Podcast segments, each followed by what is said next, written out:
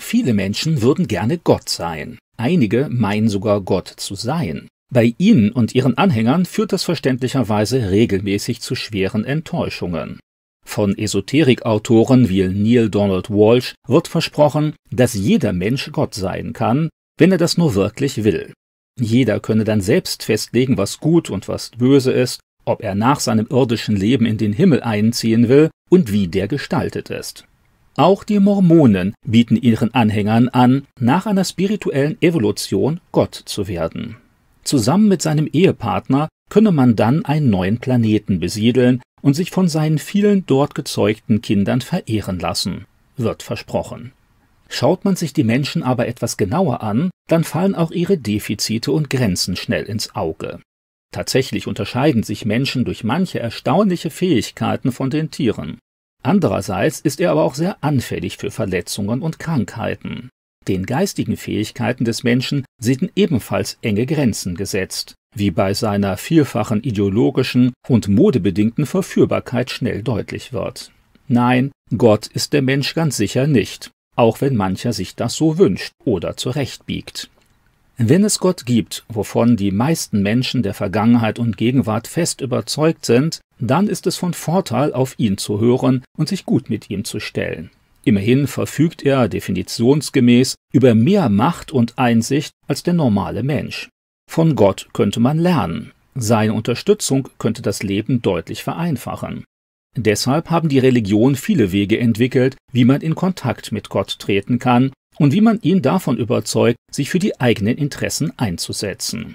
Manchmal werden Vermittler wie Schamanen, Priester oder Heilige eingeschaltet, von denen man hofft, dass sie bei Gott ein offenes Ohr finden. Manchmal geht es darum, Gott etwas als Gegenleistung für seine Hilfe anzubieten. Geld, gute Taten oder eine bestimmte Anzahl von Gebeten. Gott stellt man sich hier als einen leicht korrupten oder für Schmeicheleien offenen Herrscher vor, ähnlich vielen irdischen Machthabern. So etwas entwürdigt Gott in Wirklichkeit aber. Gott braucht schließlich nichts, was der Mensch ihm anbieten könnte. Auf halbherzige Lobhudeleien legt er außerdem keinen besonderen Wert. Immerhin weiß er auch ganz genau, welche Gedanken und Motive eigentlich dahinter stehen. In der Bibel stellt sich Gott als Schöpfer, unumschränkter Herrscher und als liebevoller Vater vor. Er will Kontakt mit den Menschen, auch wenn er selbst nicht wirklich etwas davon hat. Wenn sich die Menschen täglich belügen, betrügen und auch sonst viel Böses antun, dann leidet Gott mit den Opfern. Er will nicht, dass Menschen sich und andere zerstören. Deshalb hat er ihnen einsichtige Regeln mitgeteilt, die ein harmonisches Miteinander ermöglichen. Aber gerade weil Menschen nur ungern eine Wahrheit von außen akzeptieren und viel lieber selbst Gott spielen, entscheiden sich die meisten täglich diese göttlichen Regeln zu übergehen. Dadurch entsteht immer neues Leid, über das sich die meisten nur dann wirklich aufregen, wenn sie selbst irgendwie davon betroffen werden. Um Menschen eine Chance zu geben, vergangene Fehler auszulöschen und noch einmal mit seiner Kraft ganz neu anzufangen, ist Gott selbst auf die Erde gekommen. Dabei ist er nicht mit großem Pomp und eindrücklicher Inszenierung erschienen, sondern eher unspektakulär als normaler Mensch. Etwas auf dieses einzigartige Ereignis aufmerksam machen wollte er dann aber doch. So wurde seine Ankunft von einem seltsamen astronomischen Ereignis und einigen in leuchtendem Glanz auftretenden Engeln vorbereitet. Die historische Ankunft Gottes auf der Erde nennen wir Weihnachten oder Christfest. Das eigentliche Wunder dieses weithin beliebten Festes ist nicht ein Kind in der Futterkrippe, sondern Gott, der im Körper eines Kindes diese Erde besucht. Dabei bietet er seinen Geschöpfen die Möglichkeit an, begangene Fehler vergeben zu bekommen und ihr Leben grundlegend zu verändern, Sinn und echte Hoffnung zu finden.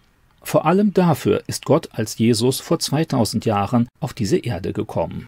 Was die Bibel beschreibt und Jesus später für sich in Anspruch nimmt, klingt eigentlich unmöglich. Gott ist Gott, unendlich, unermesslich und herrlich. Eigentlich kann er nicht gleichzeitig Mensch sein, begrenzt, klein und verletzlich. Auf der anderen Seite wird Gott gerade dadurch definiert, dass ihm nichts unmöglich ist, also auch nicht als Mensch diese Erde zu besuchen. Nur dadurch begegnen ihm die Menschen ehrlich, wie sie wirklich sind. Nur so nehmen sie ihn ernst, wenn er sie auf ihrer Ebene kennenlernt und deshalb genau weiß, wie sie fühlen. Außerdem kann er ihnen nur auf diese Weise vorleben, wie man sich authentisch und gerecht verhält, im totalen Einklang mit dem Willen Gottes. In seinem späteren Leben bewies Jesus, dass er mit seiner Behauptung, Gott zu sein, nicht einfach ein Spinner war, größenwahnsinnig, wie man in der Weltgeschichte manche findet. Jesus konnte Dinge tun, die für jeden anderen Menschen vollkommen unmöglich waren. Er befahl dem Sturm, und augenblicklich war es still. Jesus rief Tote aus dem Grab, und sie wurden wieder lebendig, obwohl der Verwesungsvorgang schon begonnen hatte. Wildfremden Menschen sagte er vollkommen korrekt und konkret, was sie in ihrem Leben falsch gemacht hatten.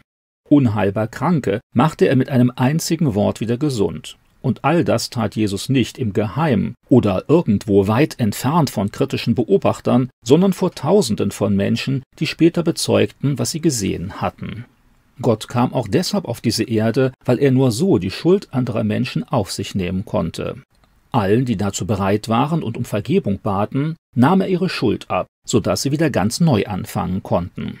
Die von Gott verordnete Strafe für Sünde nahm Jesus auf sich, damit Menschen, die ihm ihr Leben anvertrauten, aus dem ewigen Kreislauf ihres Versagens und ihrer Sehnsucht nach Erfüllung befreit werden konnten.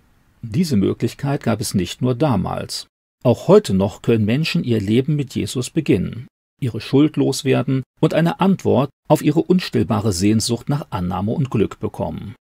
Weihnachten ist viel mehr als gutes Essen und schöne Geschenke, mehr als gefühlvolle Lieder und die Geburtstagsfeier eines kleinen Babys. Weihnachten ist die dankbare Erinnerung an das größte Wunder der Weltgeschichte. Gott überlässt die Menschen nicht einfach sich selbst.